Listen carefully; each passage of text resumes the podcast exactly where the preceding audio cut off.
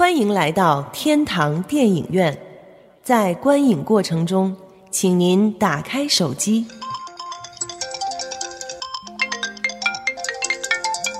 随便照相，放心吃喝，积极讨论。哎呦，这好人还是坏人？哟，不敢看。爆米花不吃，你买它干嘛呀？你能不能小声点？开始了，开始了。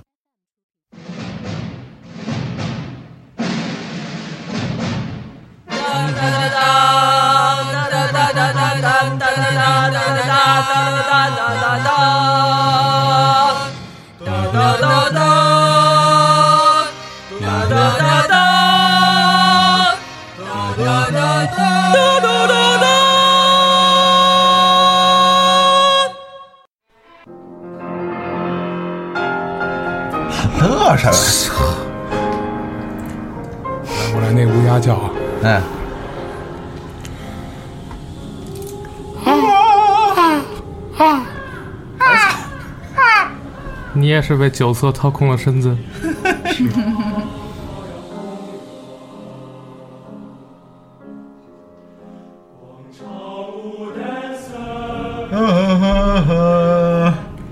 呃，欢迎收听新的一期天成电影院。大家好，我是祖萌。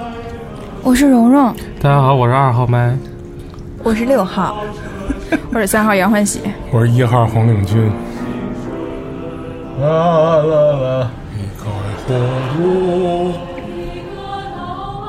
你说你抢热度，抢了又晚，然后你还抢，啊，不是，呃，抢热度晚是我一贯的这个是吧？就是这个咱们节目一贯的一贯反应。呃，其实今天我们把这样一首歌搁在前头呢，第一个是，呃，让大家稍微的放松一下啊，这个因为今天的主题呢，可能渐渐到后面呢就会变得比较的催眠，是吧？所以为了让大家先这个提神一下呢，然后别在这儿卡不嘴啊。这个那个，为了让大家稍微这个激起大家一个收听的兴趣啊，所以前面放了一个我们很少在节目里出现的神曲怎么啊，听起来啊这么绝望啊？不是绝望，不是绝望，就是对对对对，要靠头一首歌对啊呀、来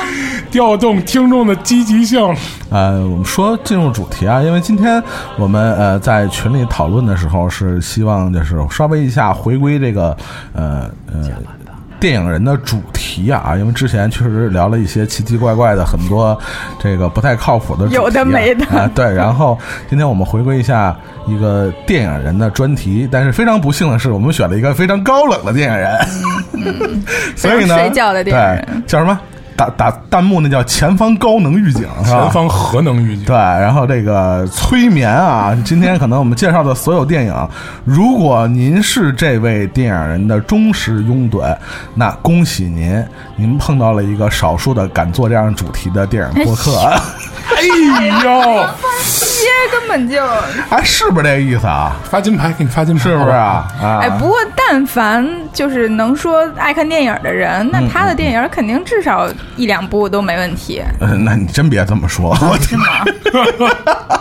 有挑战还是？对对对对，如果您要不是这位电影人的这个影迷呢，您要是听了我们今天的节目呢，对他的一些电影感兴趣，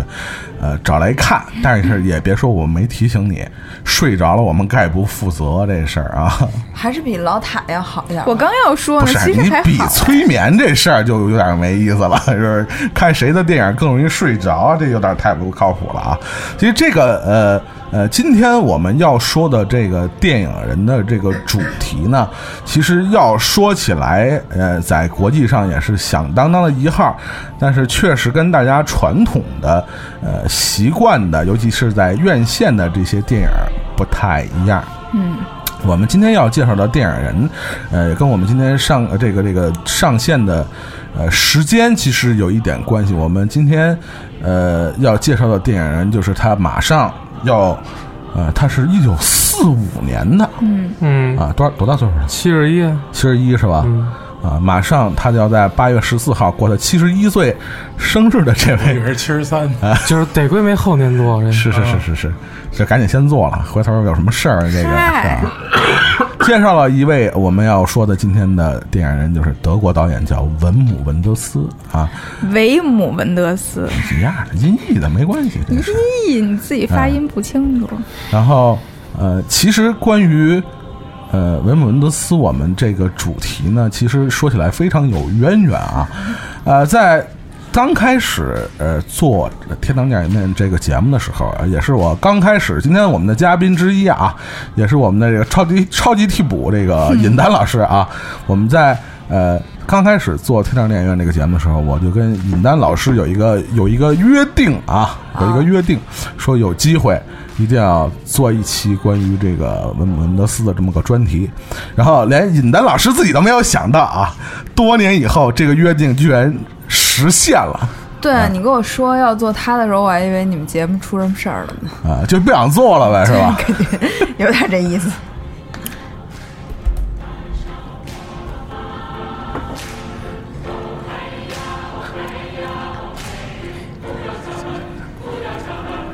要加班。好吧，高兴了啊！然后高兴之后，那咱们就开始进入。下一首不会是张世超吧？呃他怎么会被你猜透呢？是不是？我操！哎呦，其实我觉得有必要先跟这个呃收音机边的这些不太熟悉是吧文文德斯的的电影的这些听众啊，我们简单的说两句关于这个文姆文德斯的事儿啊。首先一点，呃，何为德国新浪潮电影呢？是吧？我们今天介绍的是德国新浪潮电影的四大天王之一，是吧？我要是听着，我已经困了。四大天王是吧？请尹当老师介绍这个德国新浪潮电影的四大天王是哪四位？也是黎明那什么那个，对，郭富城是吧？啊啊赫尔佐格有吗？啊！赫尔赫尔佐格，对，法斯宾德赫尔佐格法斯宾德，对，这这个还有一个记不住名儿，施隆多夫啊，嗯，就是拍这个铁皮鼓，就是西鼓的这对对个，对对对让中国影迷最熟悉的这个导演。再有一个就是我们今天要说的这个文姆文德斯啊，这个跟整个六十年代末七十年代初的整个德国，就是西德吧。西德当时的这种新文化啊，从美术、电影、文学、音乐领域都掀起的一场革命有关。但是电影领域啊，他是受到法国新浪潮的影响。呃，意大利都有，包括像伯格曼那种北欧北欧那一派啊，其实对他们都有影响啊。但是说回这个这个四天王啊，除了这个先世的法斯宾德，不是不是跟那个不是不是这这对这里要没说话。啊，除了那个呃法斯宾德先世以外呢，其他的三位呢，呃，施隆多夫是年事已高，这几年已经很少拍电影了。赫尔佐格呢，基本是一年一部，但是基本都是纪录片。呃，文德斯其实也也差不多了这种感觉，所以我们今天呢，呃，带来了他不同阶段、不同时期的代表作品，然后大家看看他什么阶段的电影，你看了更容易昏昏欲睡啊。我觉得这里选的就还好，还好都是他能看的片子。呃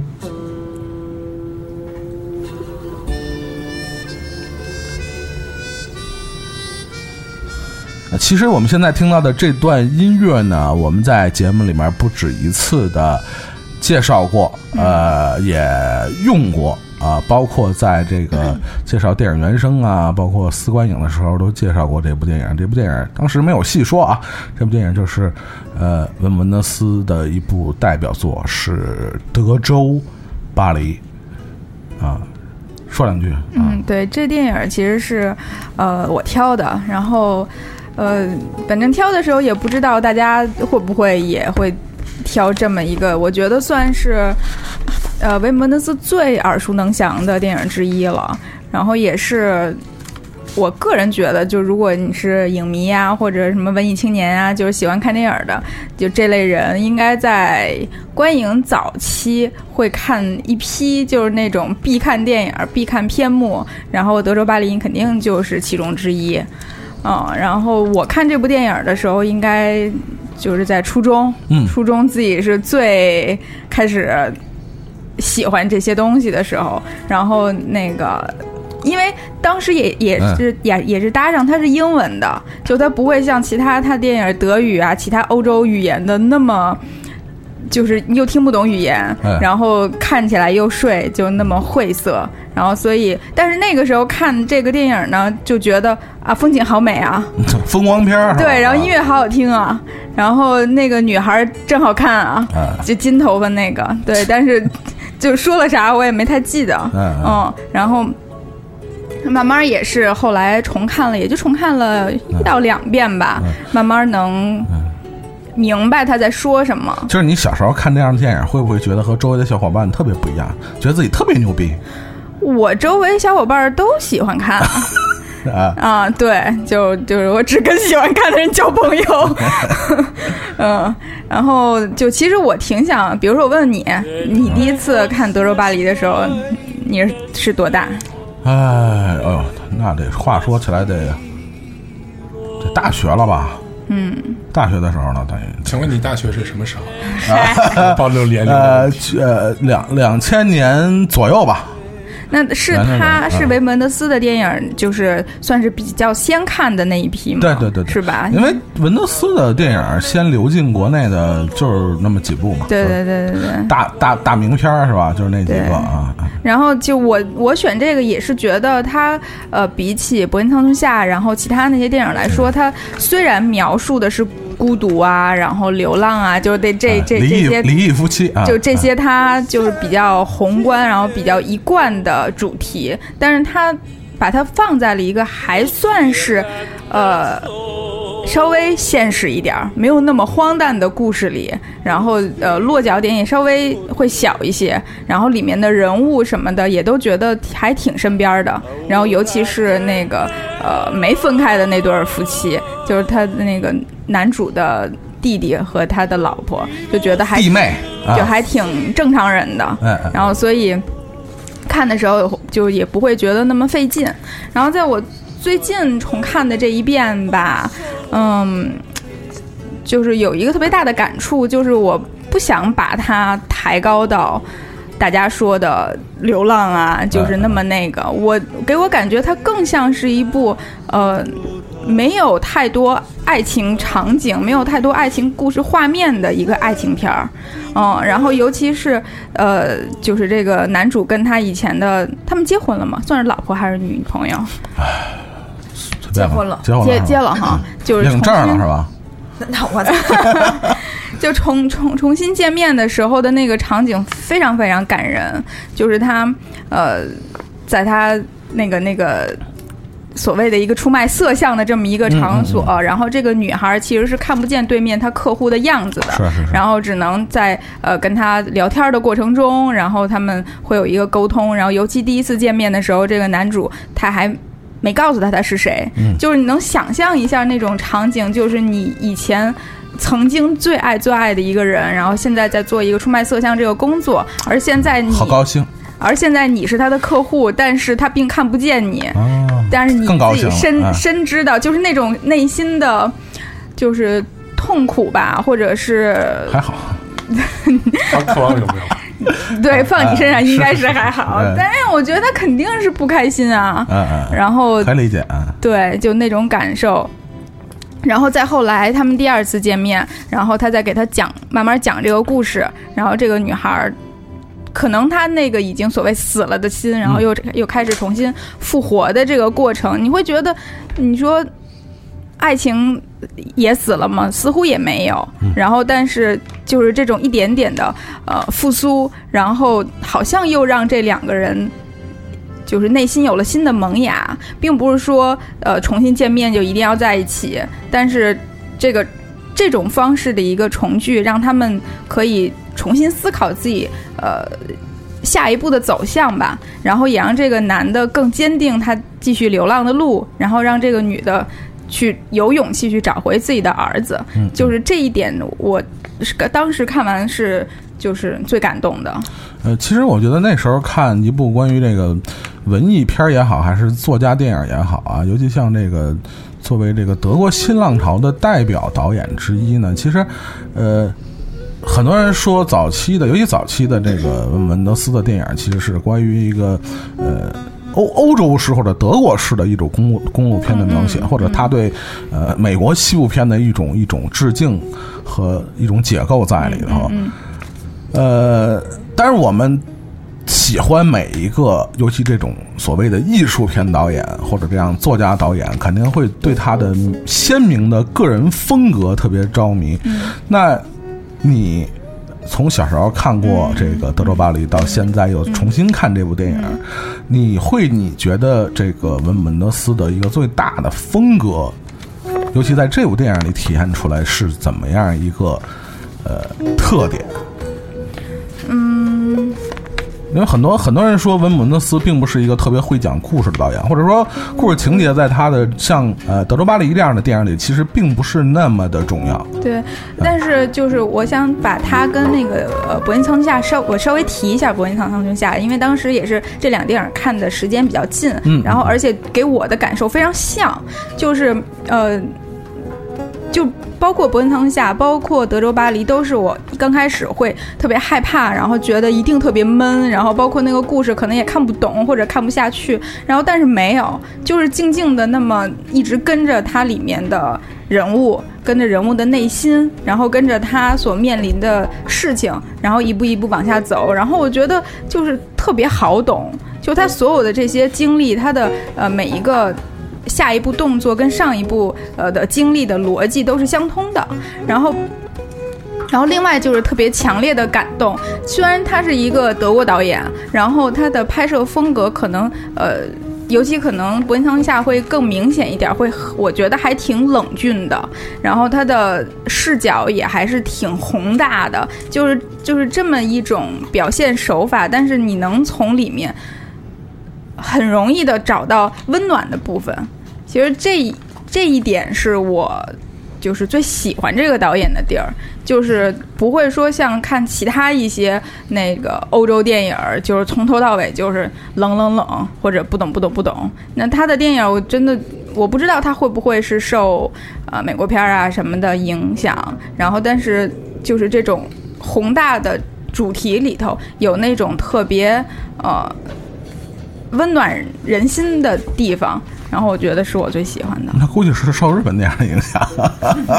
对，我们知道这个，这是题外话啊。对，小津安二郎可能是对这个文本德斯有很深的影响，但是是可能是我们在其他的这个电影介绍的时候会提到啊。呃，刚才是杨欢喜呃推荐的一部来自文本德斯的一个，算是他的早期的呃代表作之一《德州巴黎》啊。呃，除了这部作品让啊文本德斯享誉国际影坛以外呢，还有另外一部也是让他斩获了呃是柏林是金熊奖是吧？嗯，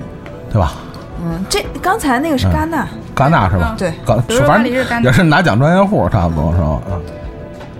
那我们下面要介绍的这部电影呢，就是，呃，我觉得算是文本德斯最著但你不名的电影啊。说说德州巴黎的音乐吗？呃，对，Recruiter 嘛，我们就说之前也介绍过这个，呃，这个算是文文德斯的一个御用的配乐大师啊。因为我其实知道文德斯，就是因为他的原声，因为哦当年星文出了一张德州巴黎的这个电影原声的磁带，哦对，哪年啊？呃，我想那应90年代该是啊、不是不是，应该是在两千年以后了，因为我们上高中的时候买的嘛。哦然后当时首先觉得这个呃这个名字就是排列很奇怪，是第二就是听完以后觉得这哎这音乐太神奇了，啊我记得当时非常激动的送了我发现了一个神奇的乐器啊。对，在圣诞节的时候送了我一朋友这样一盘磁带。后来他放的时候，他们全家人好像都在那儿听，然后听完以后说：“哎呀，你们这个班长呢，好像还挺奇怪的。”你觉得还是这个？但我觉得他这个电影里面音乐和画面以及情节的结合，应该是非常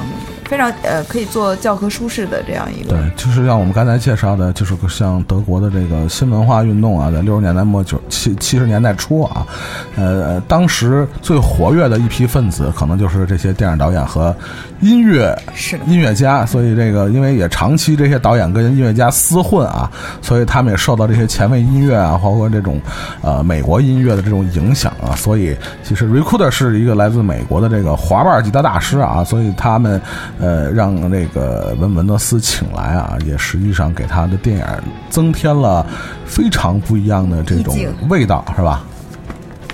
那好，现在请那个我们这个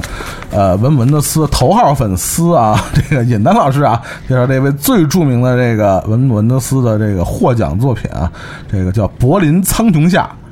是吧？后来有一部美国版的叫《City of Angel》，哎哎哎，对吧？对是吧？对，天使之城，很多人一般都是从美国版的开始看吧。啊，我啊哎，对，差不多。基本上都是啊。那个我还我我不是，就是我是我是我是先看的那个。哎，我先看的是书，哎，不是书，是介绍这个电影《柏林苍穹下》，我印象特别深。是环球银幕是什么呀？这这个对，有一个有一个介绍，当时也没有渠道看这部电影啊。对它其实设定是一个比较有意思，就是说柏林这城市有很多天使，他们是生活在这个众人之间的，嗯、他们的目的就是守护世人吧。然后我觉得。嗯，比较有意思的一点是，这些天使他的能力其实是有限的，因为他能知晓人的心声，然后啥也干不了。对他能帮助，呃，你会听到这个电影里所有人的心声都是在抱怨，基本上啊。然后这些天使能做的就是能让他心情好一点，但能让他们闭嘴，但是其中一个画面就是一个人要自杀，然后一个天使就把手搭到他肩上，然后这个人还是跳下去了。可能是推了一把 就是说，啊啊！他文德斯在那个影像逻辑的时候，其实写过这本书里面写过这个柏林苍穹下的一些记录。他他当时想的就是一个柏林是被上帝抛弃的城市，然后这些天使是留在这里的，所以他们经常会无能为力。那其中一位天使呢，就是这个 尼古拉斯凯奇扮演的这位天使是吧？对，就是在这个文德斯这个版本里面是那个后来演了元首的那个元首。元首嘛，，Hi Hitler，对，就是在那《帝国毁灭》里面演元首那个，呃，叫布鲁诺·甘茨哈。对对对，他他演的这个天使，他是在一个无意间发现了一个马戏团的杂技演员。动了凡心，对，这个演员啊他扮演的也是一个天使的角色，就是他他背了一个羽毛翅膀，是一个一个美女嘛，呃。然后他就他就想，其实他在遇到他之前就跟另一个天使讨论过关于人的感受的问题，嗯嗯就是因为天使是没有感受的，是是是。他们无法感知自己自身，就哪怕他们知道人有那么多局限，他们都可能会想要去体会这些东西。那么他就决定要下凡，嗯他下凡以后就是幸福的生活在一起，这哎电影就结束了。啊！是是是是，啊，我觉得这个跟完全跟美国版不一样。对 对跟美国人怎么想的啊啊啊跟《天使之城》有一个就是非常巧妙的对比，因为是其实你看《天使之城》现在分析起来特像韩剧，就是两个啊人放对对对对在一块儿，然后就货车祸就死了，嗯是一嗯悲剧。对。对。然后从呃这个整个调性意义上来讲，《柏林苍穹下》其实是个喜剧，没错。没错。但是它大团圆啊，对，但是它承载的这个悲剧意味其实是比《天使之城》要更深的。我觉得要读懂这个电影，首先要看它拍摄的时间，它它是八七年的吧？对，八七年的时候，呃，还是东西德分裂的时候嘛。然后这个时候，德国是在一个，我觉得是在战后重建还没有这个民众还没有恢复信心的年代，所以它里面所有的人都在抱怨，都感觉你去看里面基本基本上除了小孩儿，都是一副就是就活不成了这个脸。就生无可恋脸是吧？是的。啊啊呃，然后其中有一个老头儿在里面，在那个图书馆里面看书的时候呢，一个天使手会就是护在他身边。然后这个老头看的是什么呢？是就是一个德国摄影师叫桑德他的一个摄影集，这个你知道吗？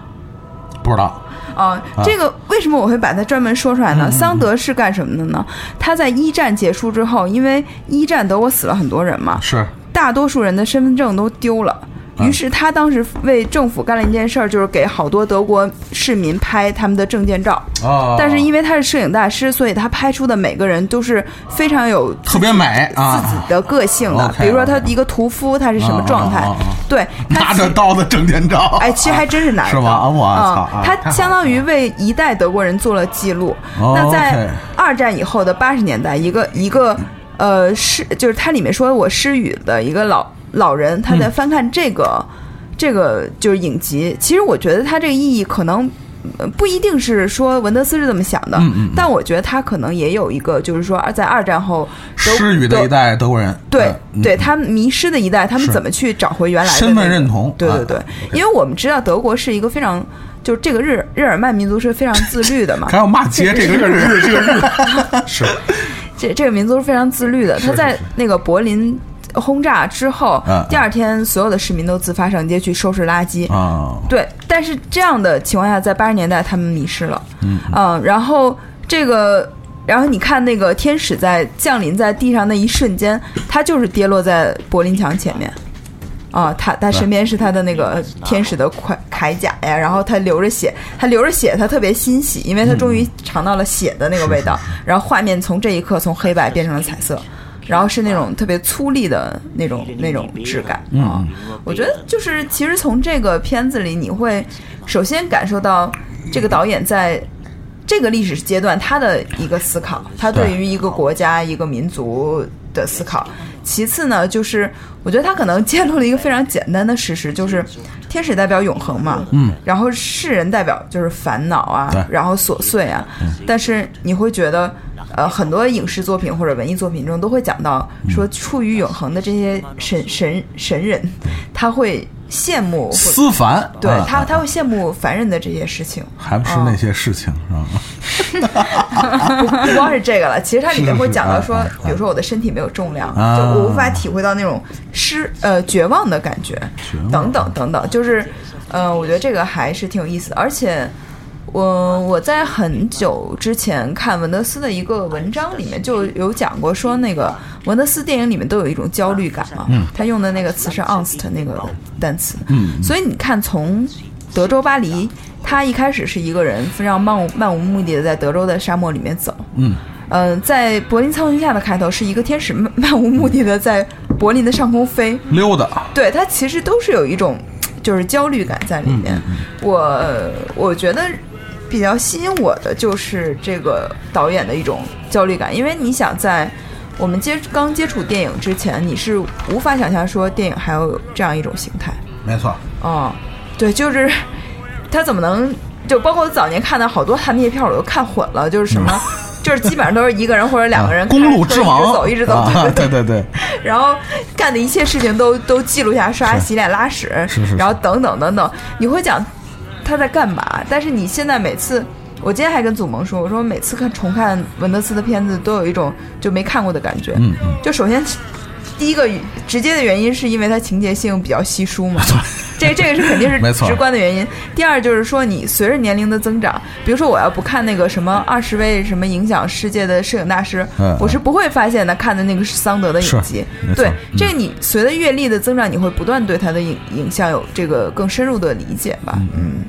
其实你说非要跟这个美国版有一个横向的对比的话，其实美国版就是讲了一个爱情故事嘛，对吧？一个这个这种这种嗯，啊刻刻骨铭心的爱情。但是呃，柏林苍穹下更多的还是讲的是人的生存状态啊对对关于人的存在。其实还是非常的这个作家电影的这样的思，考方式。情只是其中很小的一个部分嘛，而且最逗的是什么呢？就是，哎，我要说什么我也忘了。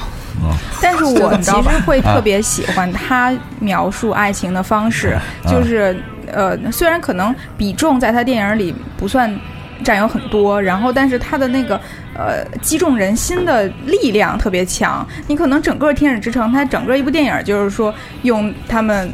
美国人的方式，然后。就是就是，哎呦疼啊疼啊，然后爱呀爱呀，就就是那么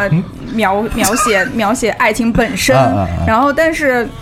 包括柏林苍穹下，包括呃德州巴黎，它真的是在可能是在别人的描述，然后和在别人的状态里，然后直接展现了它这里面事实存在的，就这两个人最、最刻骨铭心的爱情。嗯对他可能我觉得大师就是这样。就就是别人可能整个一部，然后那个用各种方式来让你告诉你他们俩爱情很艰难，他们俩爱情很痛苦，然后但是人家轻描淡写的就一一下就击中你了。哦，我想想我刚刚说什么，他他它里面不有一首那个彼得汉德克的诗吗？嗯孩子当孩子是对对对孩子的时候，对对对对。这个我想到一个有意思的事儿，就是我想应该是几年前吧，彼得汉德克的书首次引入到引引入到中国的时候，他的那个腰封上会写是呃什么文德斯御用编剧啊，什么什么都喜欢的什么什么，然后有用吗？包括小金安二郎的那个自传，他的哦他的那个前勒口上也写维姆文德斯最推崇的日本大师啊什么。我当时就想，这这就是得特生僻的人才能拿维姆文德斯来做推荐，就是维姆 文德斯都没有多少人知道这样的。现在我们听到这个，就是这个不断的在呃这部电影里出现的，就是刚才尹丹说的这个诗啊，就是作为这个电影里贯穿始终的一个主题啊，不停在呃电影中出现，以这个话外音啊，以这个这个内心独白的方式出现。是，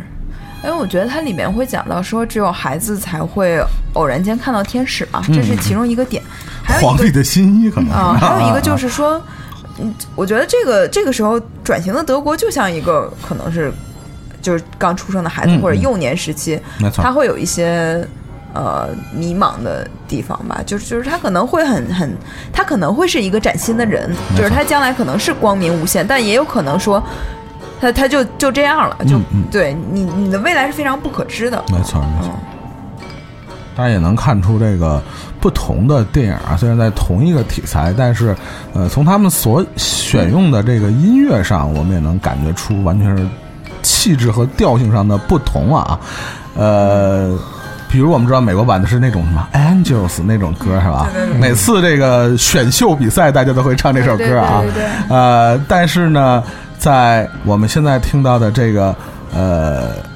柏林苍穹下》这部电影里，呃，比如说，文门德斯会用很多 Nick Cave 的歌，对，还有一个现场，就是里面有一个，就是说这女的去看了他 Nick Cave 的现场演出嘛，是是是。然后她也跟着去看了。所以那个文门德斯导演啊，虽然是这个艺术片的算是这个领军人物啊，嗯。但是他跟摇滚乐队真的关系非常好，啊，对。他特喜欢，就是我觉得是发自内心的喜欢，然后他也广泛在自己电影中把它运用到各个方面，包括他对摄影的一种爱好也会体现在他的电影里。对你如果想看那个这个呃短片的《柏林苍穹下》，你们可以去看 U2 的一首，哎，U2 那什么歌我突然忘了啊，那整个那个 MV 拍的就跟《柏林苍穹下》一样。呃，我们刚才说的是呃文姆文德斯的，呃，算是他的代表作，也是获得这个评论家最高赞誉的作品啊，就《柏林苍穹下》。下面呢，我们要介绍一部呢，算是文姆文德斯的电影里边的一个小品啊，是吧？算小品吗？嗯你就说是，你就说是啊啊，是是是啊。好这个小品是什么呢？呃吃面条卖拐，卖馆。啊，这个这个电影名儿叫《里斯本的故事》。嗯、我当时其实嗯选这个电影的原因呢，其实是因为嗯，因为本身我想就是我最近看到的他的片子应该就是。柏林苍穹下，但是因为我当时看那片儿的时候，基本上就是不是是啊在那个百脑汇看百脑汇看的吧？嗯，基本上一半的人都都睡了。就是嗯，对，就基本上一半人都在睡。然后，哎，你看那时候咱们是不是还碰见了？哎，是吗？在百老汇嗯，资料馆还是百老汇？不是百老汇，在艺术院线选择这么一部片去看的人，他也忍不住，真的真的是这样的。我是不是那天碰见你了？对呀，啊，我碰见你们，哦，是这样，对对对，你们可能都睡了，好吧？没有，哎，那 等于我我碰见你跟祖萌了，我是不是碰见你跟祖萌了，是吧？对对对对对对对，那天真的是就基本上就反正大部分人睡了一半儿吧，对吧？差不多吧。你问我的，你也睡了我，我知道谁睡了，反正我是被后面的人叫醒了，说你挡着我了，哥们儿。对，然后嗯、我觉得就是就是当时看完了之后吧，尹尹丹老师痛心疾首啊挺好挺好！你们不懂啊！对，因为当时我我就印象挺深的是跟我一起就看完这个 片子的人，我们两个人先开始就是兴致勃勃的进想要看这个片儿，看完了之后，然后大家都特别的就是郁闷，不是郁闷，就是特别啊安静的，然后诡异的镇定感。对对对对，就是就是特别啊安静，特别那个，呃，算是。是脑子被空，就脑子空荡荡的，还是感觉身体被掏空吗？我也说不上来。你们是要我再放一遍那首歌吗？啊，就就是就是就是整个人就特别的飘着，就以为在飞。对对，就整个人就非常的飘。然后直到我们两个人坐到了餐厅里，然后大家开始吃上了第一口饭的时候，感觉回到了人间。对，啊然后才觉得嗯，然后可可以聊聊别的，不然的话，就那一个瞬间，大家其实都不知道该对这个片子就是该评价什么，也许大家都在消化吧，可能是。可能也是听众朋友们听完这期的感觉啊。是 无言的鉴赏评，真的是，对，然后所以呢，我就选择了这么一部片子。我觉得这个片子可能跟他的其他的一些片子比的话，这部片子相比较而言比较不是那么轻松著名，对，呃对，而且就很轻松，是是是嗯，然后而且就很有趣，我觉得它是一个特别可爱的一部电影，而且非常短，才九十多分钟，嗯，觉得挺难得。难得，对对他来 说，对啊，就是微电影啊。对，我看过他一个四个半小时的电影，什么呀？直到世界尽头啊，啊，对对对对对，上下部嘛，是吧？对对对对上中，下三部。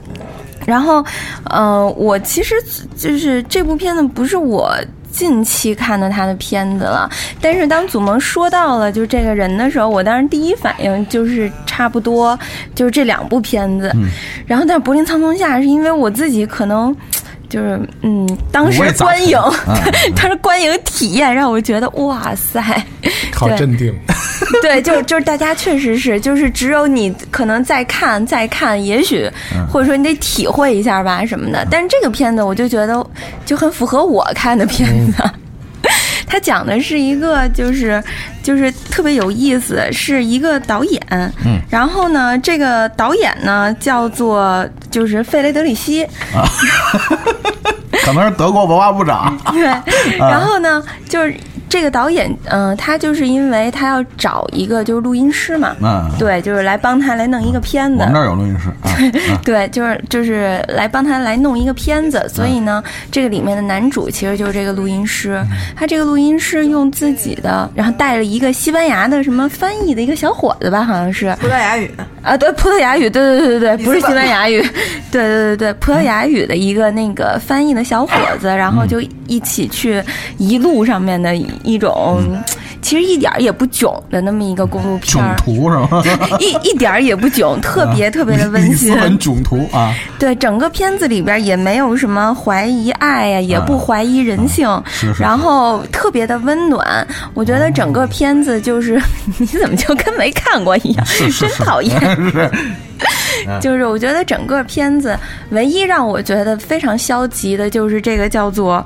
嗯、就是弗里德里希对弗里德里希的这个导演，他会抨击一些现代电影人。哎呦，对对对，就是觉得不爽。你们家凭什么卖座呀？操，对对对对对，就是傻逼。对他对这种就是商业 商业手段呐、然后拍这种商业电影儿，然后只为了图观众赚钱啊什么的，就他只是就是不停的在吐发牢骚。槽。对嗯。对，我觉得这个就是这部电影最最最消极的地方。中国导演不天天干这事儿吗？啊对然后嗯、呃其他的地方我都觉得，就除了这些地方以外，整个电影都非常的温馨，而且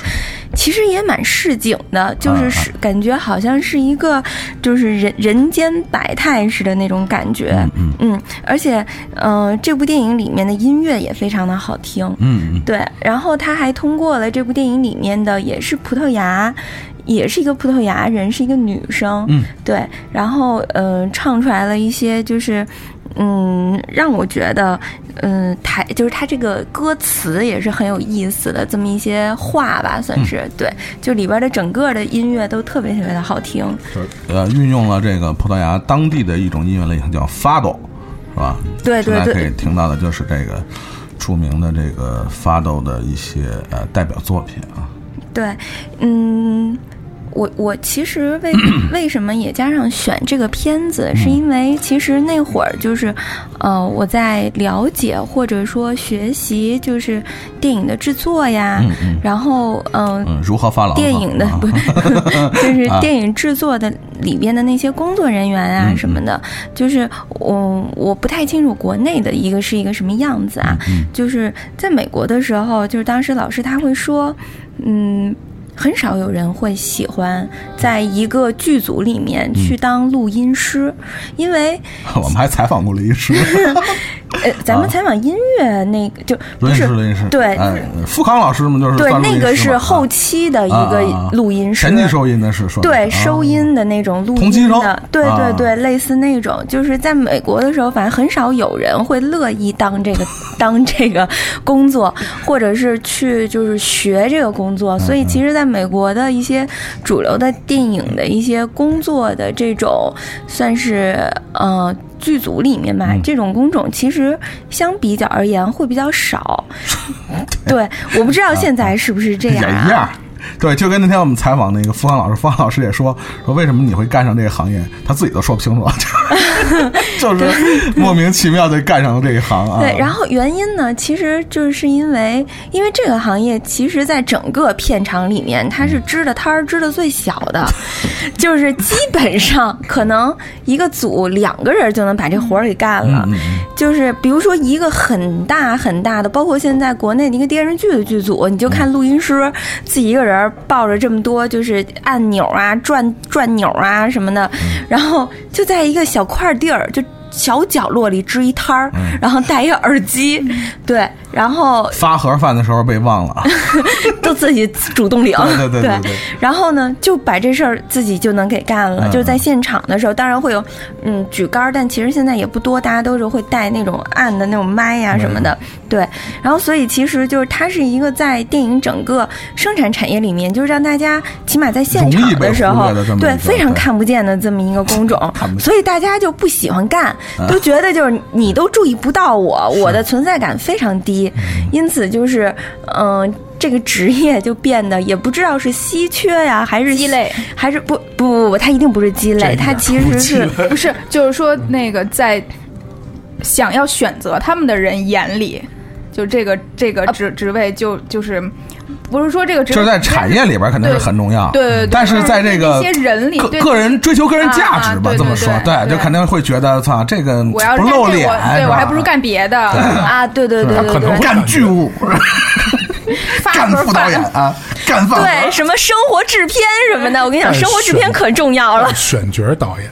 对对干选角啊，对，所以就是就是，可能在大家选择自己专业的时候，就有些人也会忽略这个专业，他会觉得。就是他干的再好，就是其实他也就俩人一摊儿，就是真的特别特别小的一个摊位，跟其他人比起来，真的特别的就让人看不见。不起眼，对，但是呢，我觉得从这个片子里面，就是我能够感觉到，其实有的时候声音和记忆其实很像，嗯，因为声音也是创造出来的，记忆呢其实也是创造出来的。就我会觉得，嗯就是嗯、呃在一个电影里面，其实不管这个声音是后期配上的，还是后期录上的，还是你现场收进来的，其实都是。很重要的，对于你整个电影来说，当然，当然，对，尤其是这部电影，其实它特别的，就是它有两种计时的感觉，一种是他用了一个老式的摄像机，然后呢，那个里面基本上没什么声音，然后还有就是这个录音师一路记录的，这声音特别的嘈杂，就是不是嘈杂，是复杂，是因为什么声音都有，但是听起来就会觉得。这就是生活嘛，就会让你觉得是一个听完了、看完了这部电影，整个人就治愈了，跟那个《苍穹下》比起来，就是就是 就是你会，你真的会觉得好像是两个导演拍的。真的，我就是当时看完这个片子的时候，尤其是就是近期在看完《步行苍穹下》之后，真的有一瞬间会觉得是两个导演在拍的这个片子。这这片儿确实会体现出一种不一样的那种明快那种。对，你会觉得好像是他突然变得小清新了。其实我觉得这个片儿应该跟那个《寻找小金》一块儿看，对对对对因为它其实，都有点像是作者自己的一个记录的对这样一个，他到一个城市，然后他他对这个城市的感觉，然后他记录什么的。对对对对他对，他自己做做这种记录类的，反而这种这种会很比较偏明快一点儿。我觉得他其实是这样，就是他记录类的片子，故事情节性会特别强。他讲故事的片子，然后就就是很记录，对这个还挺逗。但是其实他这里面就是用声音记录，呃，就是用这个录音师记录的声音有很多很多，都很有意思。比如说，它有阳光，就是暴晒衣服的声音呐、然后还有就是。晒糊了。对，就是小孩儿放学，然后唱歌，嗯然后还有就是这个鸽子。对，还唱歌，人家没有说话，讨厌，然后还来，我上厕所啊。讨厌死了。你说对，你怎么不说那个过红绿灯戴小红帽，还有骂街的呢？我操！对，然后还有什么鸽子扑腾翅膀的呀，然后还有电车呀对，电车呀、游轮呐、然后磨刀匠磨刀的声音呐、还有就是搓衣服的声音，广场的那种喷泉、擦皮鞋的，然后还有女人的那种高跟鞋咯咯咯的声音，高兴，听着真高兴。啊！然后还有骨折走路的声音。骨折走，折走可能是他妈被车撞了。我这个录音师一开始是一个带着石膏，对对对，对他带着石膏，然后还有就是就是这个合唱团嘛，对，它里边有一些合唱团的一些，就啊、这个是那个女人了，就是他最后喜欢的那个女人，她唱的，他们那个乐队她唱的。对，就我刚刚说的那个，就所以我会觉得，嗯，看完。就是如果就是你可能对这个导演不是特别特别了解的话，哦或者说怕睡，对对对，嗯嗯，怕睡，对，嗯。然后或者是害怕，就看完了之后，整个人嗯有点儿就是身体被掏空的话，啊，对我觉得可以。一会儿你可能还得放那个。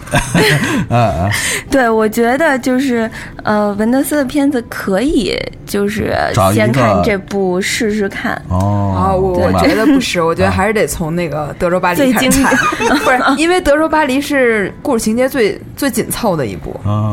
对。啊，对对对对，因为这个片，其实刚才那个呃，蓉蓉也说了，他记录声音的各种，包括它里面表现这个声音，它其实不光是录音师，它还是有一个就是配音的那个工匠，他会用各种器材来制造各种各样的声音。嗯对。然后这是我觉得这个是这个电影最主要表现的吧，就是说在声音怎么体现出现在这个电影中。但是它还有一个，我觉得它到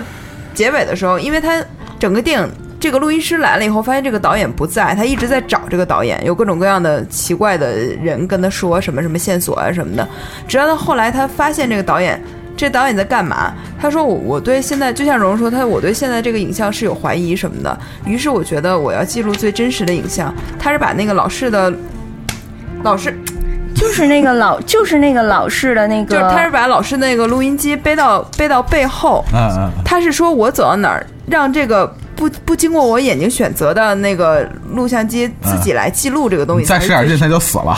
才是才是最真实的 啊这样一个影像啊。然后其实你看他在那个《寻找小金》里面，嗯他其实也会探讨这个。影像啊，真实之间的关系，我觉得这是个导演在这个阶段可能思考的一个问题。说起寻找小金啊，我今天想起我们今天的与会的这个嘉宾之一啊，这个红领巾同学啊，我当时在说到我说今天我们要聊这个文不文德斯这个主题呀啊，我说那个我问我说这个这个呃呃，你这个文不文德斯能不能聊？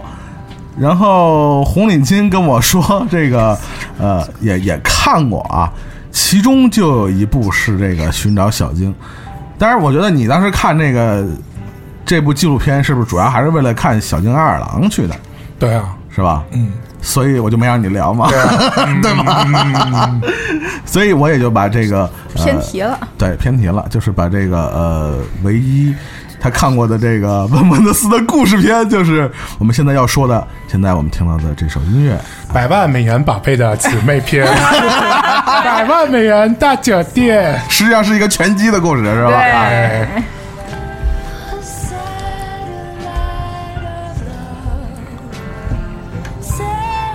我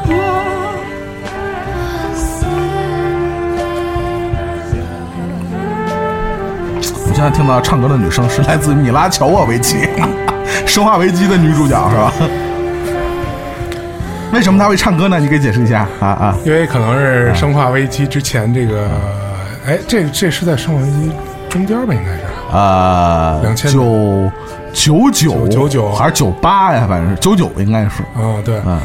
然后这个百万啊，现在说这个百万美元宝贝，嗯 百百万美元大酒店这部电影，嗯，我们说一下百万美元宝贝吧。啊啊，这个对那部电影特别好这个。片儿其实有好多人 其实看的就是不知道维姆文德斯错看了这部电影啊。他们搜百万美元的时候啊，由于这个引擎搜索引擎的原因，它会跳出来一个宝贝，啊。还有一个大酒店，啊，所以呢然，后看卡斯阵容也不弱哎。啊。好多人就看完这个宝贝之后，他一看下面还有一个百万美元大酒店啊，是吧？觉得嗯，嗯，这个片儿可能是他可能代入嘛，就觉得可能是跟百万美元宝贝差不多的一个故事，是是是但是点进去之后一看呢，我操！啊，就 草泥马的心中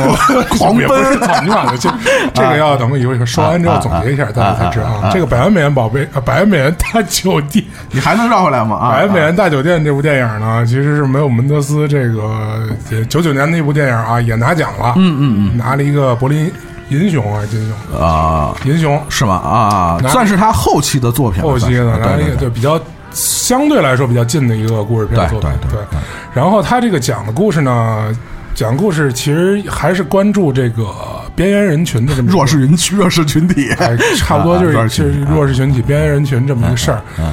大概的故事梗概跟大家介绍一下，就是，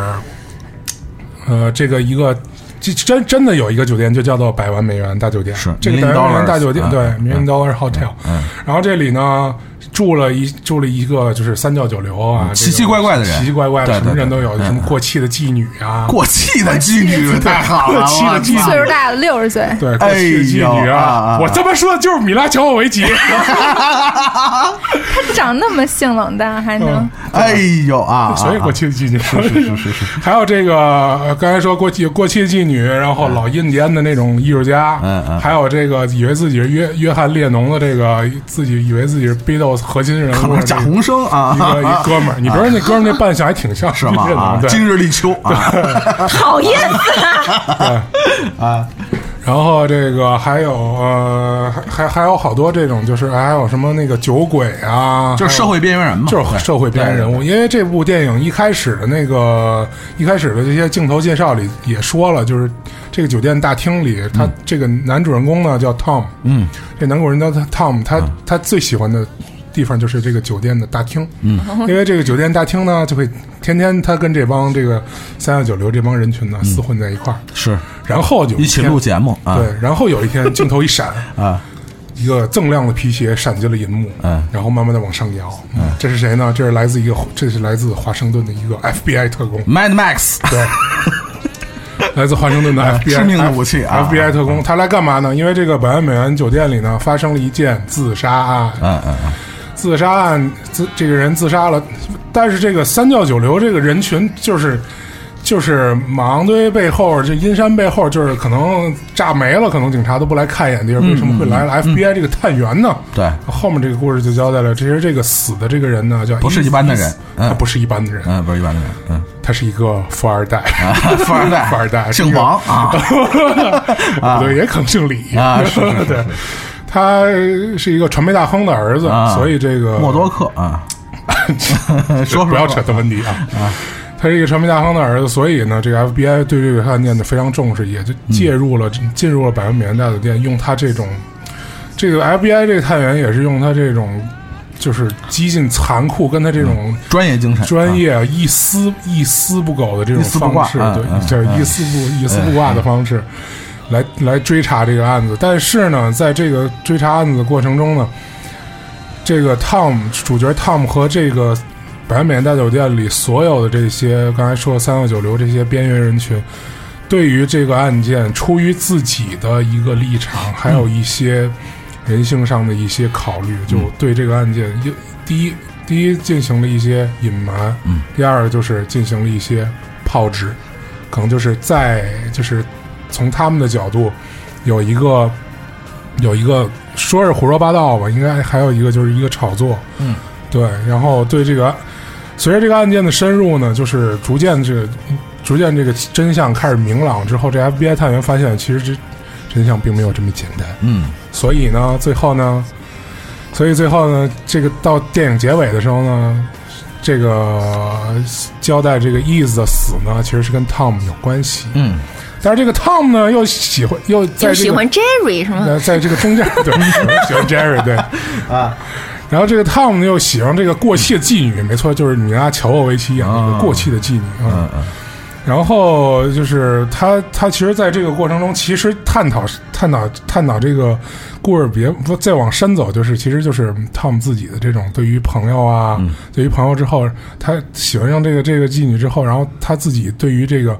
呃周围人群的一些行为的一些思考，然后他自己就是他自己也在说，每天这些就是电视、魔术这些东西，他可能反映的也是他对。嗯，周围周遭这种环境和这种人对于这种事态表现出一种态度的这种，可能也是一种绝望。嗯，所以在最后呢，所以在最后他这个朋友自杀，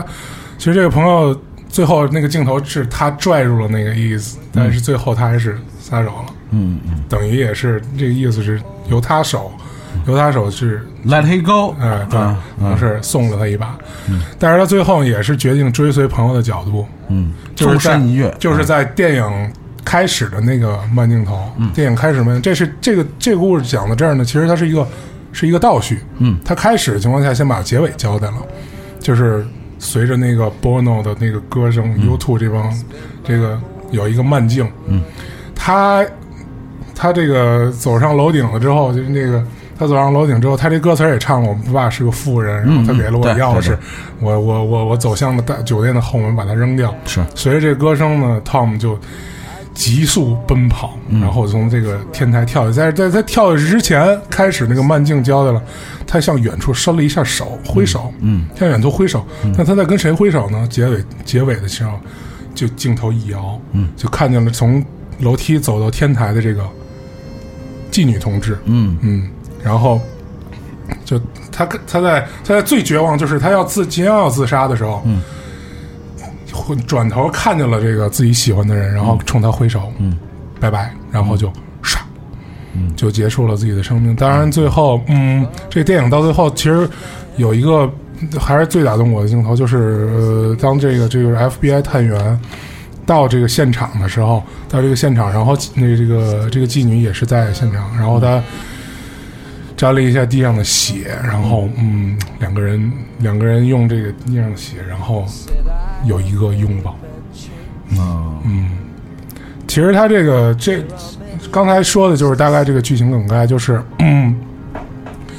其实这这片儿呢，嗯，因为你跟我说要聊这个的时候，我其实把呃什么柏林苍穹下，还有这个、还有这个里斯本故事。啊，啊，我德州巴黎没看，嗯。里斯本故事看了一下，嗯。然后嗯，因为因为我看因为我觉得他这个看完之后，因为觉得里那个维姆文德斯其实他是一个在摄影上就是是电影画面上比较就是不同的电影，他会就是一一电影一个样儿，嗯。就是他会用这种主题性的这种颜色来区分这种电影的性格和这种、和这种情绪。是。你像这种就是里斯本里斯本的里里斯本故事，就是那种比较明快那种，嗯暖。对嗯暖。对，但是你看《百万美元大酒店》呢，它描述的嗯一上来就是蓝，它就对。这个色调就是偏蓝，而且它在阿姆斯特丹蓝还是对，嗯。然后它那种蓝色，还有它这种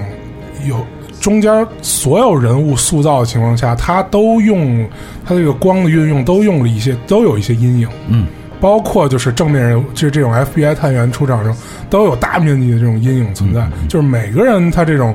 人物塑造的时候都有阴影，就情节交代的时候也是有，他会有这种明暗的这种大量对比存在，就是也是这种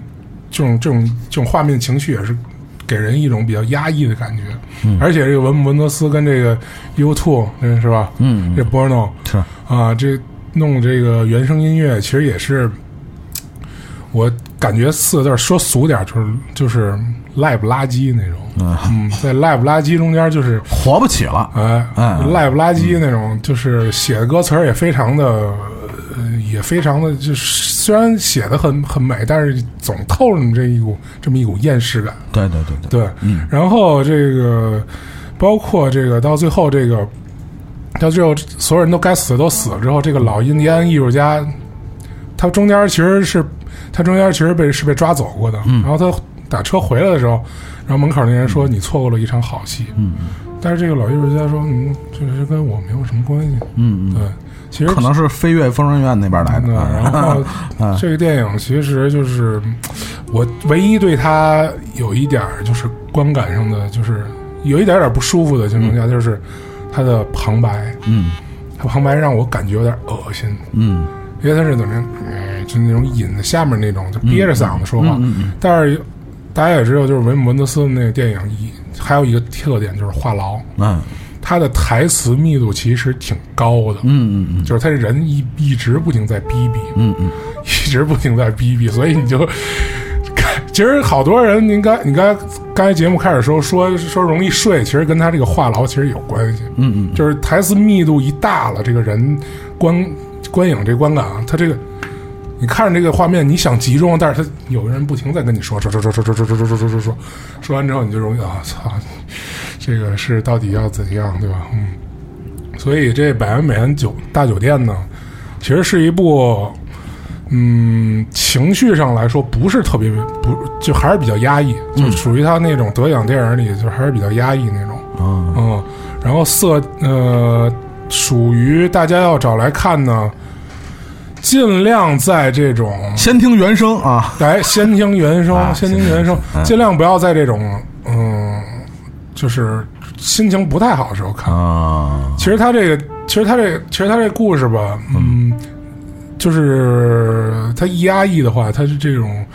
这种你这种观感可能就会，你先会有一个呃下降，心理上会有一个影会响。心理上会有一个影响，一个下降，就是他在这个中间。包括像你像 FBI 跟他这些、这个酒店里这些人发生发生交故事的那个那个就是呃你是刚才说说想说发生关系啊？有发生关系，但是你 说发生关系还不太啊不太合适啊。有发生这个故事的时候嗯，这个交代的就比较还是比较晦涩，嗯嗯嗯。交代的非常的晦涩。包括其包括这个大酒店里这些人的这个性格，这其实在里面体现都非常的嗯。呃你不用说 dark，就是说那种操跟我没什么关系。嗯嗯，冷漠。哎，就是冷漠，就是麻木就离开那种，就是嗯就操，也跟我没什么关系。这实际上说的还是关于人际关系。哎，哎，人的生存状态的这么一个呃，其实跟呃我们刚才前面介绍的《柏林苍穹下》其实有一个异曲同工的地方，而且就像刚才这个红领巾说的，其实这样一部尤其是结局以纵身一跳结束的电影，其实如果是在观者本身的呃心理生理状态不太好，可能会有不太好的这样的暗示对，而且作用在里头，而且他这里交代一些就是呃生命体征的这种情况的时候，比方自杀呀，包括这种这种他这种回忆啊，他他这种镜头交代的，大家可以去看看，就是这种追追踪性这种摇这种长镜头的话，你是会对你这个，你要是没看过里里里梅文德斯这电影的人，你觉得就是。的感觉好好不好不干脆啊，嗯就是有一种，嗯，有一种这种晦涩的粘质感，嗯，粘质感就是粘，就是就是这不舒服嘛，啊，是吧？鼻涕吗？不是干爽就是它就是它不是嗯还是痰？就是它那种追就是摇的这种长镜头特别多，啊它不是那种就就就切掉的那种，对，呃，其实呃，文文德斯，尤其是在两千年以后，呃，一个可能是因为也是跟年纪有关系啊，我觉得可能跟这个整个的创作环境啊，整个的文化环境都不太一样了，所以呃，因为年纪太大，电量低。电量一个电量低，我觉得他整个的创作的状态啊，可能也慢慢的呃不太一样了。其实我觉得跟另外一个这个德国新浪潮导演的棋手赫尔佐格有非常像的一这个地方，就是他们越来越多把呃这种经历和这种呃呃呃。感受投入到像纪录片的这个领域，所以我们会发到发现，这个两千年以后，呃，赫尔佐格和文文德斯关于纪录片的作品倒是越来越多，而是故事片的创作呢倒是越来越少，偶尔有一一两部产生，但是这个 现场的观感都不是特别好啊。那个安助理发出了奇怪的笑声啊。对，因为今天那个我挑了一部就是他的纪录片嘛，嗯，然后之所以挑纪录片，是因为就其实那个文德斯的电影我看不太多，但是非常有幸在现场看过两部。对对啊，但是故事片都给我看颓了。啊 哎，真的，他那纪录片真的对，刚才洪永杰说的，就就是我之所以对他还是呃没有那么喜欢的原因，就是因为小心说话啊！就是我觉得这导演话，就是他拍故事片的时候话太多了。嗯嗯，尤其是呃，比如说在看那个《柏林苍穹下》的时候，我觉得怎么会有那么聒噪的天使？说说那个，说说那个，一切都会好啊。我不说了，说过说过，他说啊了，对，上回那个影志他们，因为呃，其实呃，他这个导演其实他的思辨，他的思辨性非常强，对于对比如说对比其他什么美国导演或者什么导演，所以他心里有太多的话想说，嗯然后以至于可能在有。就是他盛年，就是年轻力盛的时候，他的表达欲，当然他其实他表达没有问题，他只不过就是可能不同的观众接受度的问题，他会有这样的问题。但是，呃，到年导演年龄大了以后，其实，呃，他转拍纪录片，他是把这个说话的权利交给了别人。嗯，呃，所以。所以就是对于我来讲啊，我别人我不管，对于我来讲，可能接受的观感会更好一些。就是我就比如说今天我选这部《地球之盐》，它是一部一四年的片子，14年的纪录片对对对。呃，其实你看到就是 《地球之眼》它里边、嗯人也不也在不断的说话，因为它是、呃这一部大型 PPT 啊，对啊对，我刚想说，就是其实它就是一那个，就是他这摄影跟拍跟拍一个摄影师嘛。然后他他就是其实就就跟像像祖萌说的一样，他是一个大型 PPT。但是话又说回来啊，就是在去年咱们做节目的时候，我记着还说过，就是呃某一些作家导演拍的那些电影儿，就不像电影像 PPT，有些就不能叫作家。啊，呃，不是所有出过书的人都能叫作家啊。呃，是是是，对。但是后来这或反倒这个，比如说《地球之眼》这这《地球之眼》这样的电影，嗯，呃，你发现 D PPT 对于一个电影来讲，它不是一个很贬义的东西，拍好了也是好看。是是是，对，主要是质量好不好？对，《地球之盐》它其实，呃，跟以前看过的纪录片呃是一个委内瑞拉的摄影师是吧？呃不巴西的巴西巴西的吗对，委内瑞拉呢他是等于不，我看的时候又睡着了吗？对，他等于他把这个摄这个摄影师也是少小离家嘛，然后啊啊啊。呃，因为是呃好像是政治原因还是什么原因，就就离开了巴西，然后就在世界各各地就就算是旅行和和和和和采风采风吧，嗯对对对，呃，他在。七八十年代，然后在、其实那是一个很呃很动荡的年代嘛，然后在世界的各地，他见见证了各种我们所谓的人类的，呃，所有可能在几百年以后不耻于向我们的后代去展示的那些东西，苦难啊，苦难、灾难、人为的灾难，然后呃，包括他在比如说伊拉克和科威特，然后包括在非洲是。看到那些什么屠杀，然后战争，他就觉得所经历的一切都是人间地狱，然后。但是在呃，他就是他的这样的话，他就对整个人生产生了，就整个人类还不是人生，他产生了一种，呃，他的思考是一种绝望的思考。厌世啊，就是你看，包括他就在那个年代，他的所有的作品里表现出来的，呃，非常沉重的主题，嗯，所有的人的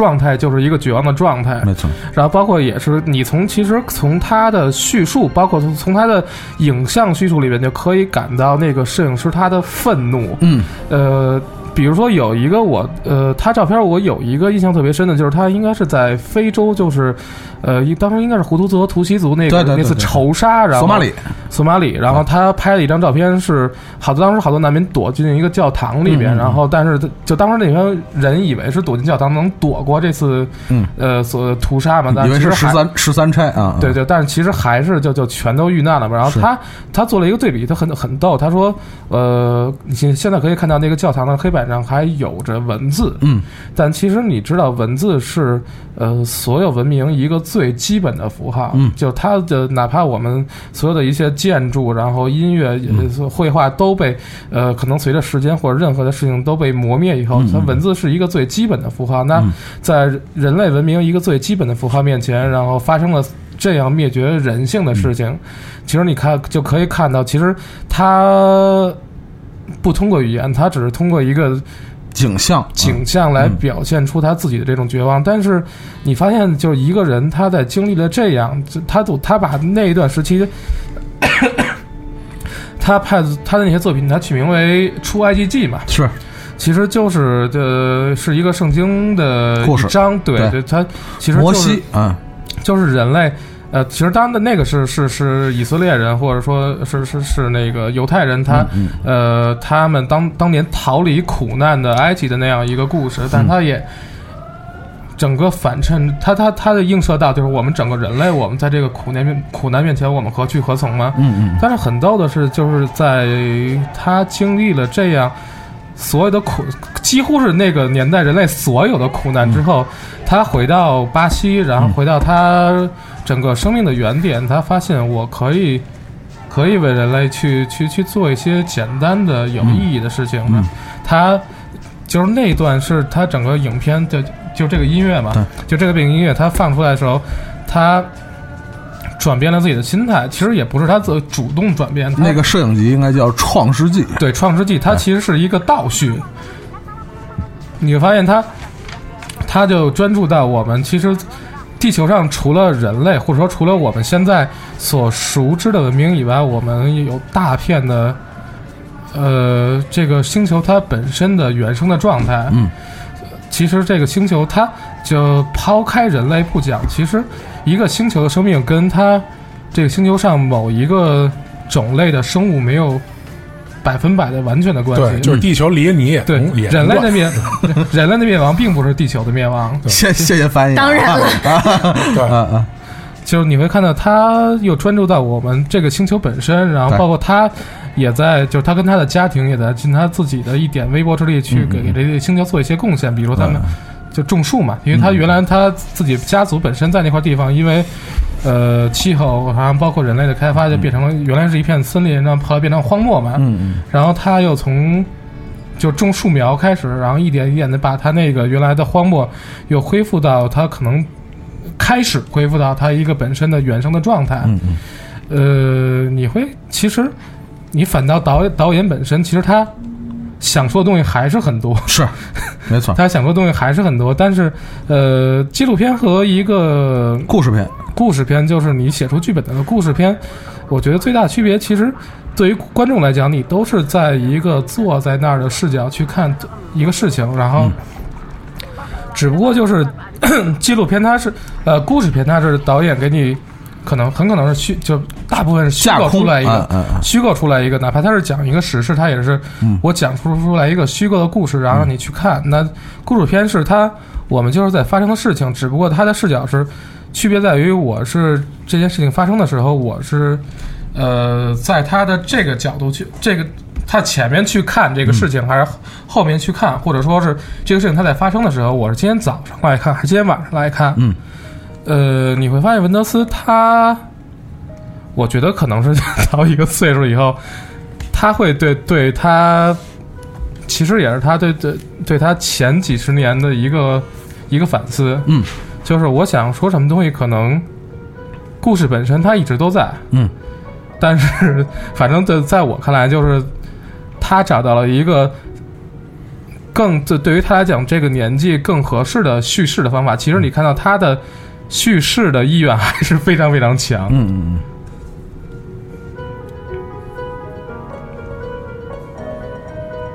但其实就像我们刚才，呃，说赫尔佐格和文文德斯他们在呃近十年的时间，可能都在呃弄那那个拍各种的纪录片。其实就像呃刚才这个安助理说的，可能他们对这个呃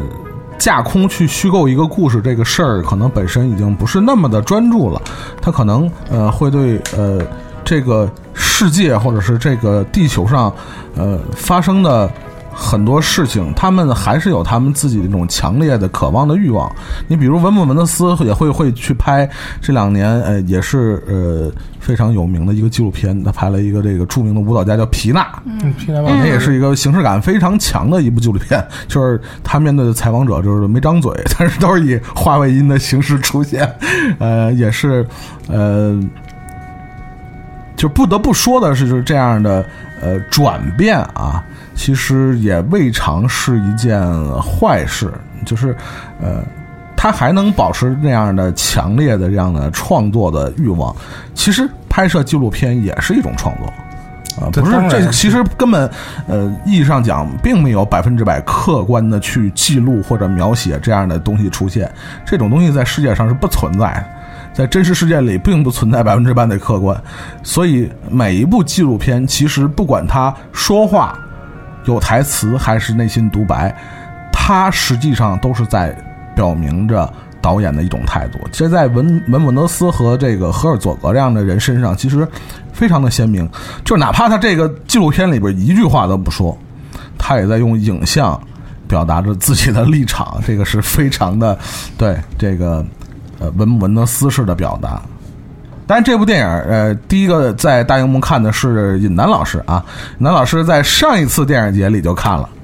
是吧？上一次北影节，尹楠老师就抢在所有人的前头，就是看了这个呃《地球之眼》，然后我们是在，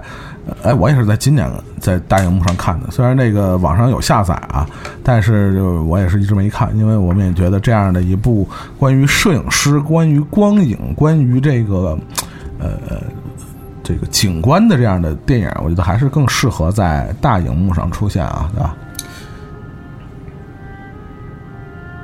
但是这部电影这部电影还好，就是就是像因为我拿嗯。那拿拿拿那个电脑看的嘛，嗯然后因为它有大量的影像，哎，你没在影院看是吗？没有没有没有，就就哦。你可以随时定格，因为反正也是 PPT，你知啊道吗？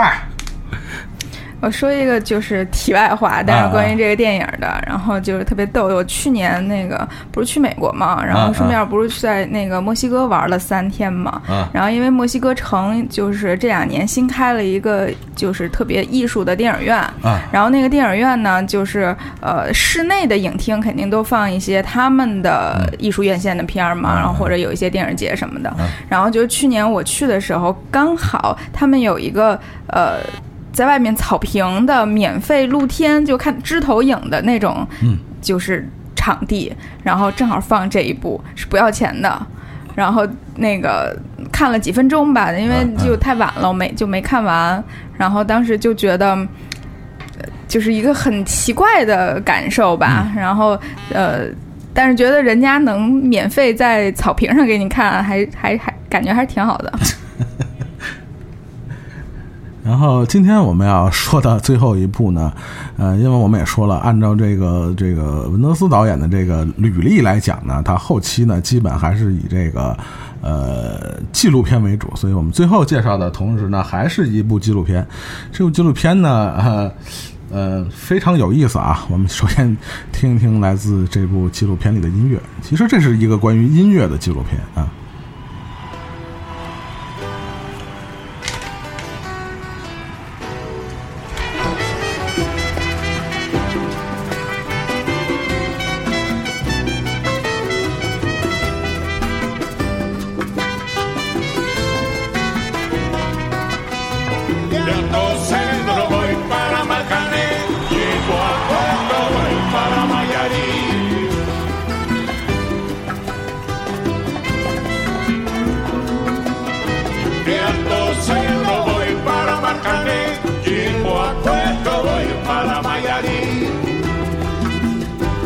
谁在录音之前跟我说要跟着唱来着啊？是这首吗？是是是，就因为它版本太多了，啊啊对，这这版本算是就是节奏稍微慢一点儿的，啊！对吧？反正它快慢都有好多种。啊，我们现在介绍的这部纪录片是来自一九九九年的，来自文门德斯拍摄的一一一一群啊，嗯，古巴的老的音乐家。这个纪录片叫《月满哈瓦那》。呃，其实我个人来讲呢，第一次比较全面的认知和呃收听这个古巴音乐，实际上就是来自这部电影的原声。嗯，呃，我相信很多的中国的影迷也好，还是乐迷也好，呃，第一次比较全面的聆听到来自古巴的音乐。呃，恐怕都离不开这部纪录片。呃，这个在这个乐迷当中也是非常有地位的一部纪录片。呃，我们刚才在呃介绍第一部文姆门德斯的作品叫《德州巴黎》的时候，介绍了这个电影配乐的这个呃幕后的英雄啊，就是这个来自美国的吉他手 Recorder。其实我们现在介绍的这部呃《月满哈瓦那》，实际上也是跟 Recorder 有非常直接的关系。呃，Recorder 当时跟一个朋友呃去古巴这个游玩的时候啊，呃，他在早年的时候曾经有一盘磁带，就是关于古巴的音乐的磁带。但是那是他收藏很多年以前的了，呃，他突发奇想，想找到呃还在这个还在世的这个呃这盘磁带的这些创作者，呃，通过各种关系吧，呃，把这些已经甚至有很多年已经不演奏不演唱的这些古巴的老的音乐家、艺术家凑到了一起，然后呃，慢慢的促成了。好多演出，然后甚至他们最后来到这个美国的卡内基音乐厅，呃，做了一个非常伟大的关于古巴音乐的表演。当然，我们也说，呃，Recorder 后来也通过这个和文姆文德斯的关系啊，就说你把这事儿，呃，我做了一个呃专辑关于这个古巴音乐的。其实后来文姆文德斯呃 Recorder 做了好几张，就是这里边的主人公啊，包括这个。那个那个叫什么伊布拉希那个老头儿，包括那个那个和他对唱的那个女歌手，他们这几个人实际上后来 Recorder 都监制了呃好几张专辑。呃，文文德斯当然拍了这部纪录片，呃，非常有意思的是，我们说在这样的纪录片里边，其实导演一般来讲呢不太。着重于表达自己的立场，但是你或多或少的还会从这个叙述者的只言片语里边，能感觉到呃，古巴革命或者古巴的社会动荡，或者这几个呃七十八十甚至九十岁的老音乐家的人生境遇，多多少少能反映出这个导演想表达的这种立场。当然，最重要的。关于这部电影呢，我觉得还是音乐。嗯，呃，就像他们最后这几位这个老人啊，这是耄耋老人啊，来到纽约之后，他们像这个就是第一次出国的这种小孩的那样的心态啊，来到这个纽约的花花世界啊，他们所呃展现出来的在表演时候的那种力量。他们在音乐里边传达出的那种呃呃感染力和感动，我觉得也是，其实是导演一直以来所要表达的一种，其实还是就是哪怕有那一瞬间，其实音乐所带来的这种，不能不不能光说音乐吧，包括所有的艺术、文学、呃呃美术，或者是呃舞蹈，或者是电影，或者是音乐，他们。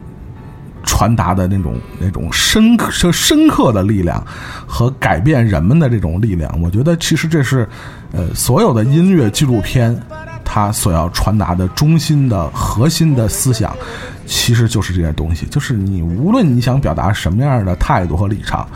你终究是敌不过这些音乐表达所带来的这种巨大的吸引力。就是最后他们。不管是去呃呃荷兰表演，还是去纽约表演，这些这个就是好多年不演出的这些古巴的老音乐家啊，七八十岁、八九十岁的这些老音乐家，他们带来的这种音乐的力量、那种魅力，是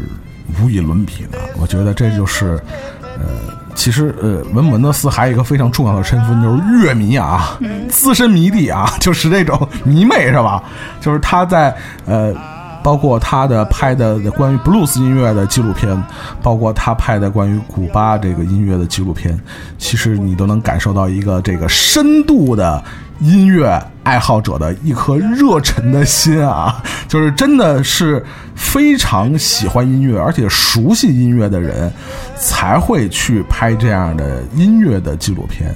我觉得这就是我们今天要呃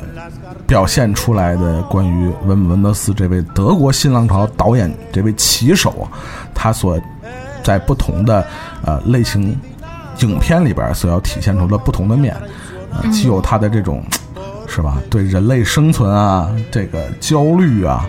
这样的一面，同时有这种呃非常的这种热情，其实其实又对这种人类的这种这种生存状态又充满了这种渴望的这样的状态，所以这个是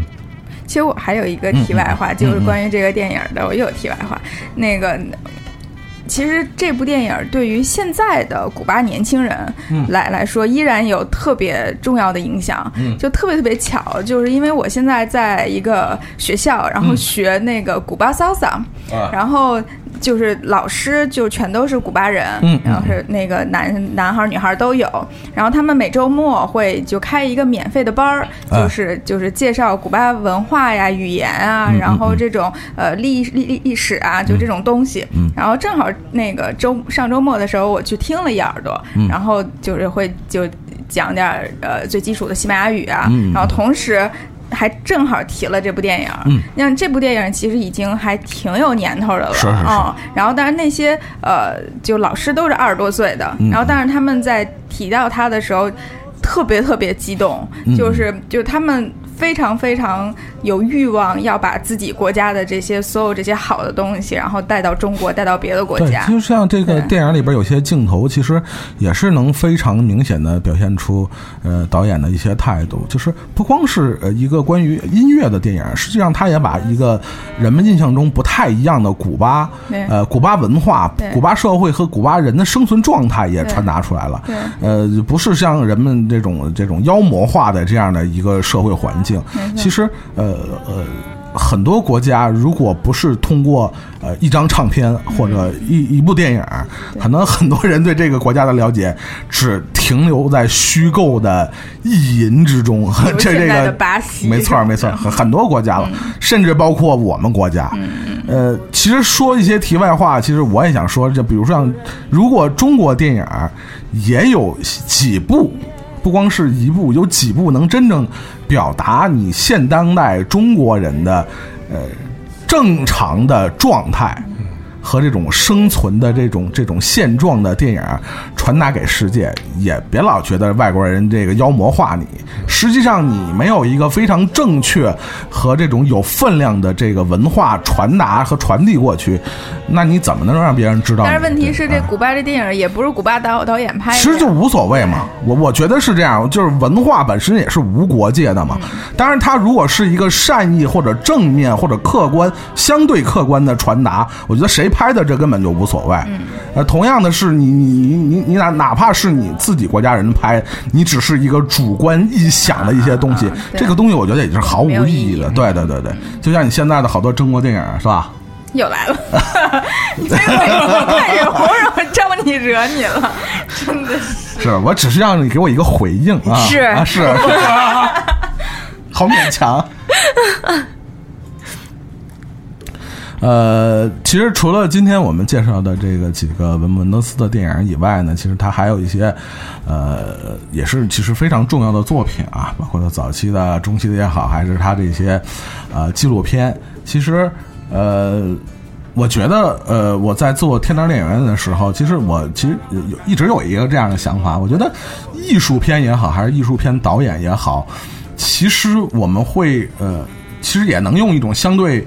有趣的方式，让一些并不太了解呃这种艺术表达形式的听众也好，还是观众也好。能有这种兴趣去喜欢上它啊，但是我觉得可能是，呃，需要想更多的方式方法。这个东西并不是真的逼格那么高，或者真的那么的不近人情或者高不可攀那样的感觉。其实，呃，电影也好，其实跟生活一样，呃，不同的电影其实就是你选择不同的生活方式和生活状态。没有谁高谁低，也没有高低贵贱之分，只是你选择了不一样的生活方式。但是呢，有更多的选择总比没有选择好。嗯，这是我觉得艺术电影也好，还是艺术大师也好，存在的非常重要的意义，就是他们的存在总是让你有在这种千篇一律的这种呃商品的大环境下有一些不一样的选择。嗯，呃，其实这种选择未必就比别的谁要更高贵。但是它一定代表了我们还有其他选择的余地，这我是也是觉得我们在做这样的主题里，我想传达的一个理念。我觉得也希望大家能开阔自己的眼界吧。我并不是说拿这东西就是装什么，就是我们看这种东西就比你们看那个复联的什么这种的是吧？漫威的就要高贵，其实也不是，这种东西其实不矛盾。嗯，不要老想搞个大戏，比你高不知道哪里去。